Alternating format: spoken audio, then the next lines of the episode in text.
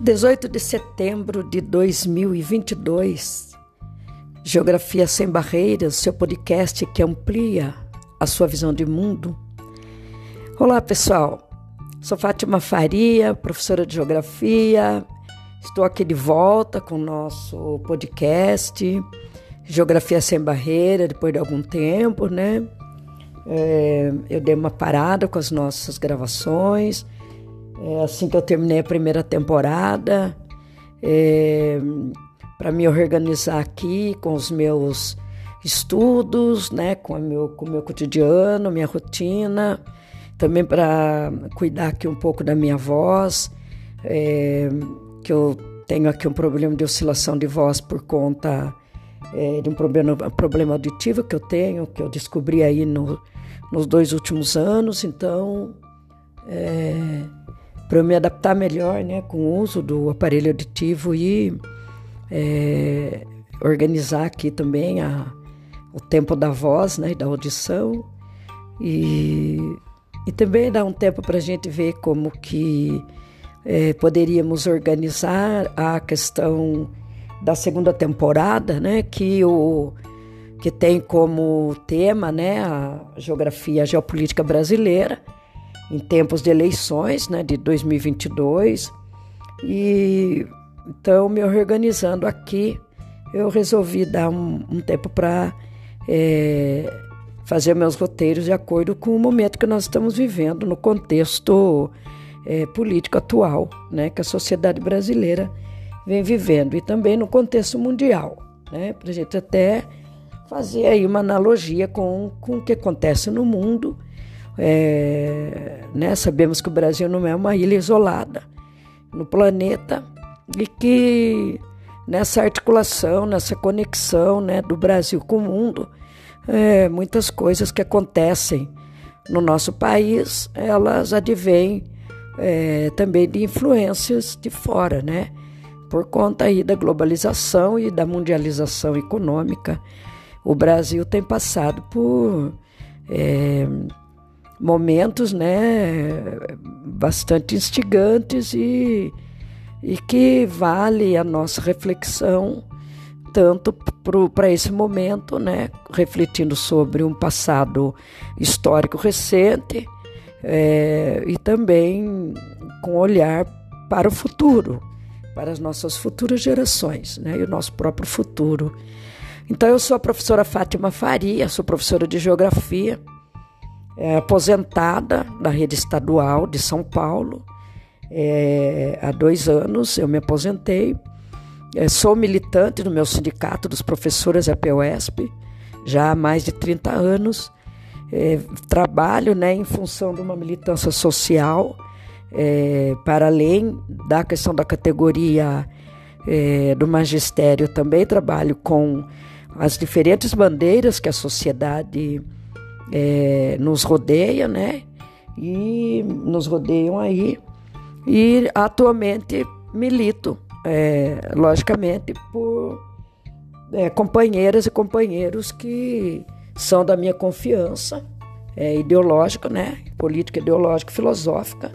E estamos aí junto nessa pauta é, das eleições de 2022 para o Brasil, para que a gente possa é, contribuir aí para um, né, para boas escolhas, né, para as nossas decisões e que na hora do nosso apertar o botão da urna eletrônica nós possamos fazer isso com a maior é, tranquilidade, serenidade e com a certeza que estaremos contribuindo para o lado certo da história, ok? Então, eu sou ali, além de ser professora de geografia, né, eu sou professora de história, sou pedagoga, é, sou especialista em cartografia no ensino de geografia, de cartografia escolar, sou mestre em cartografia escolar pela Universidade de São Paulo, sou doutora em educação pela mesma universidade e ultimamente fiz um curso de graduação com educação para educação especial e também atuo né, em paralelo à minha a minha profissão de professora, que eu voltei a atuar em sala de aula, né? Ficar mais um tempo aí contribuindo para a formação de um olhar mais atento ao, ao mundo que rodeia, que rodeia os nossos, os nossos estudantes, nossas crianças, nossos jovens. É, eu atualmente sou orientadora é, profissional de carreira para aqueles que estão indecisos sobre o, o seu futuro aí. E o Brasil, né, um país que tem tantas ofertas e oportunidades, não pode deixar a margem né, da, da profissionalização e da prosperidade, né, do progresso para todas e todos, ok?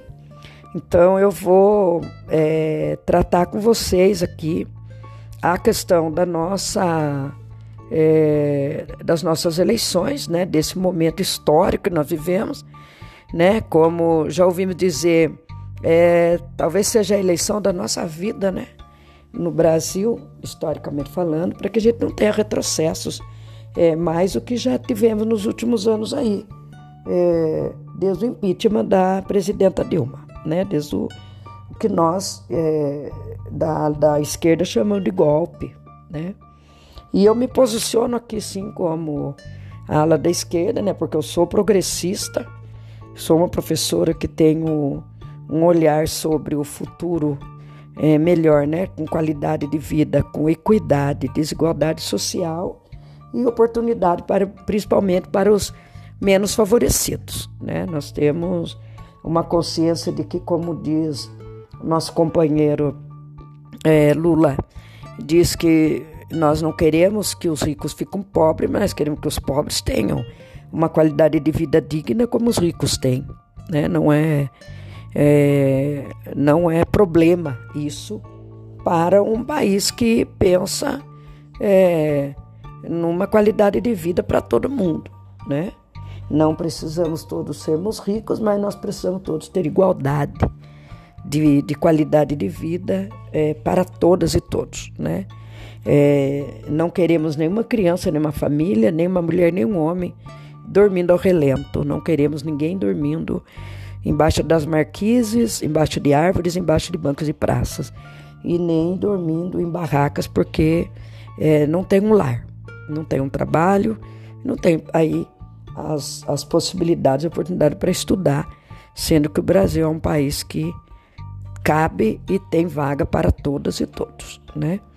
Então, é, estou aqui nesse, nessa segunda temporada é, uma temporada que nós faremos é, de, de agora desse contexto da campanha eleitoral até o dia 2 de janeiro. Então essa temporada ela começa hoje, no dia 18 de setembro de 2022, e ela vai acabar no dia 2 de janeiro de 2023, é, com a posse do presidente do Brasil do ano que vem, seja ele qual for, né?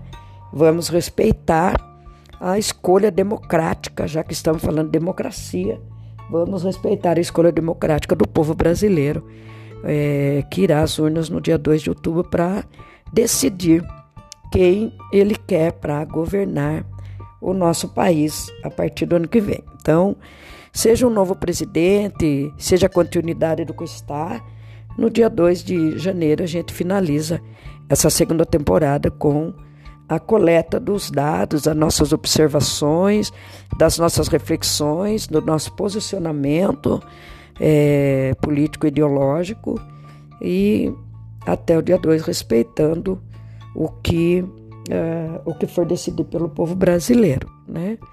E como professora, né, uh, um dos meus é, lemas é livro sim, armas não.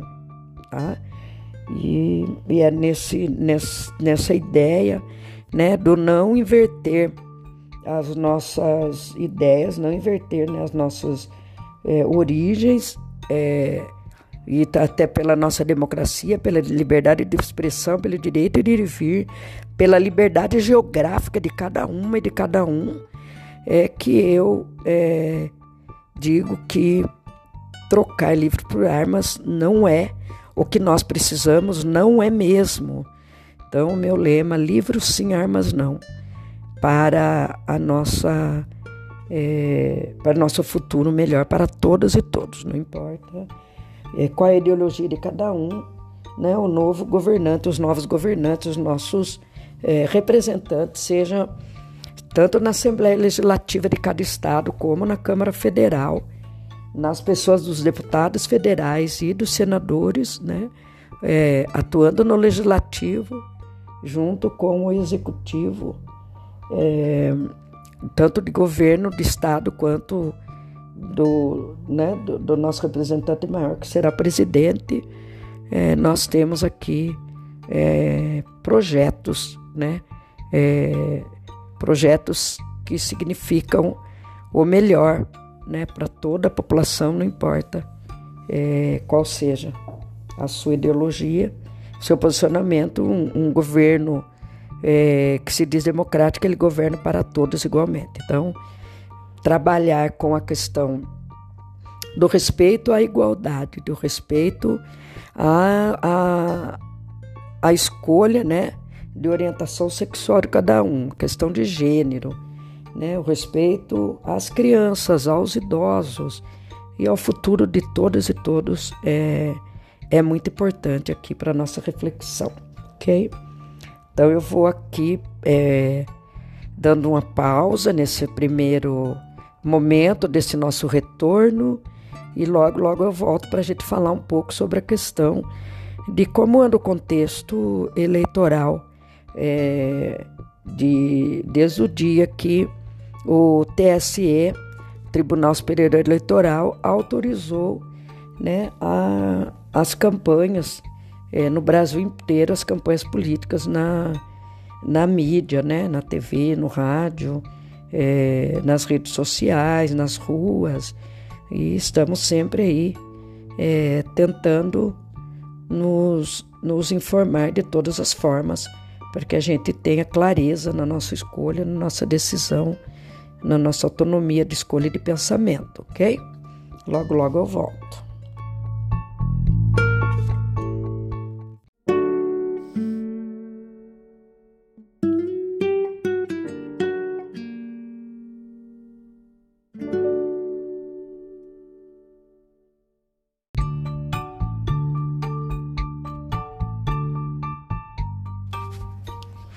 Muito bem, pessoal. Então, retomando aqui, né, esse nosso é, primeiro episódio da segunda temporada do nosso podcast Geografia Sem Barreiras, podcast que amplia a sua visão de mundo.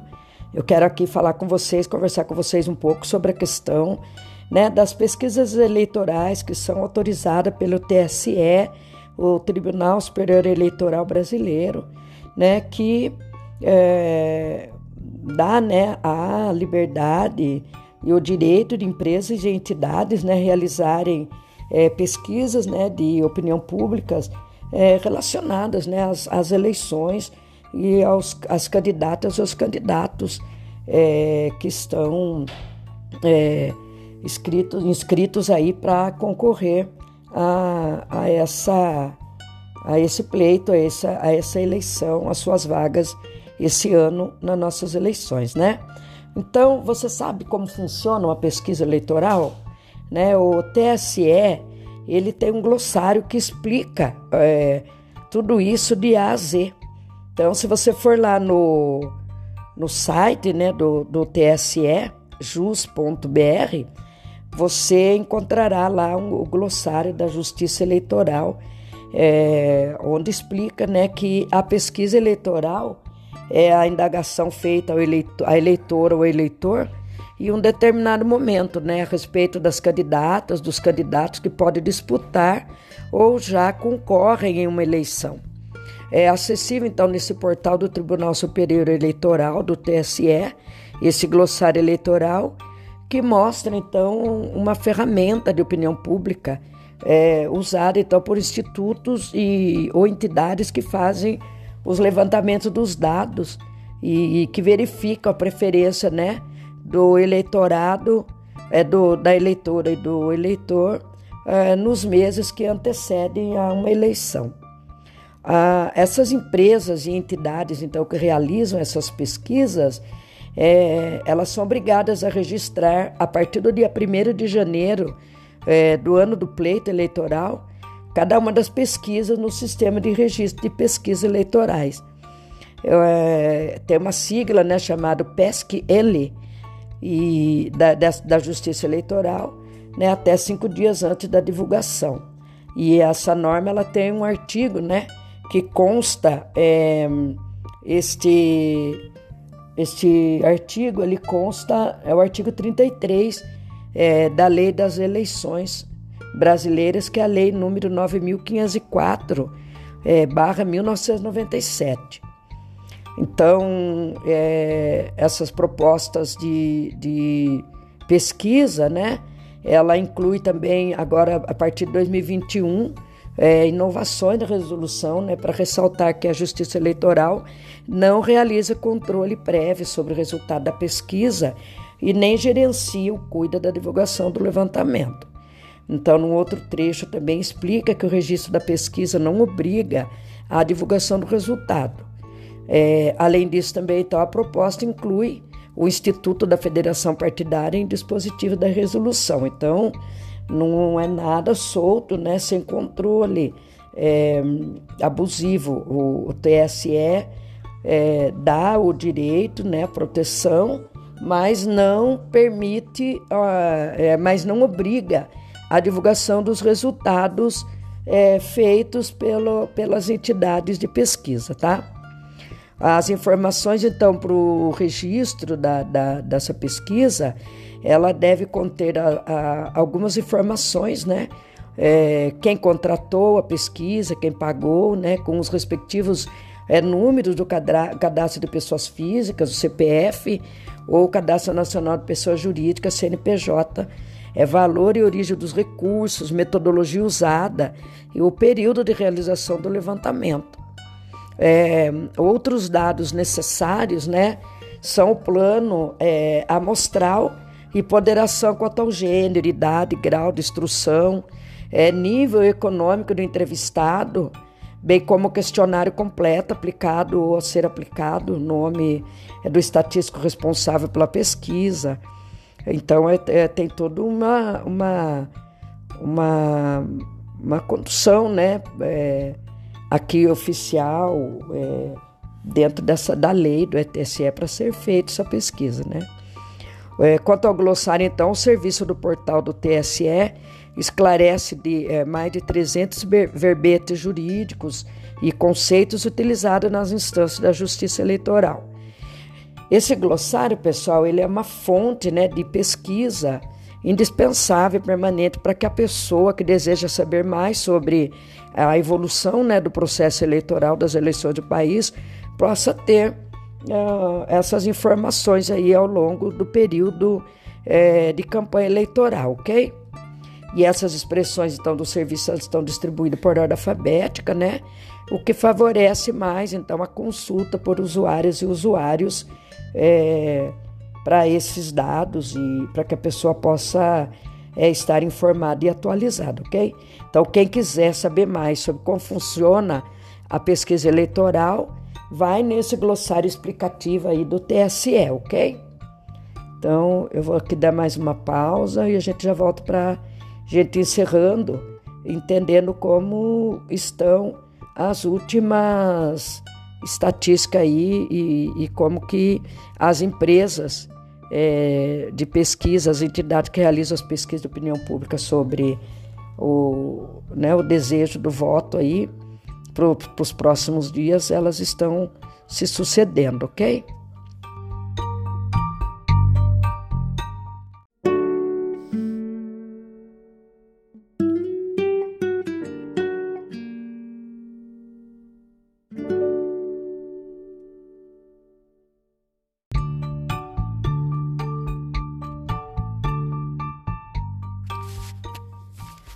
Muito bem, pessoal. Então, aqui para nossa finalização aqui do nosso episódio de hoje, né?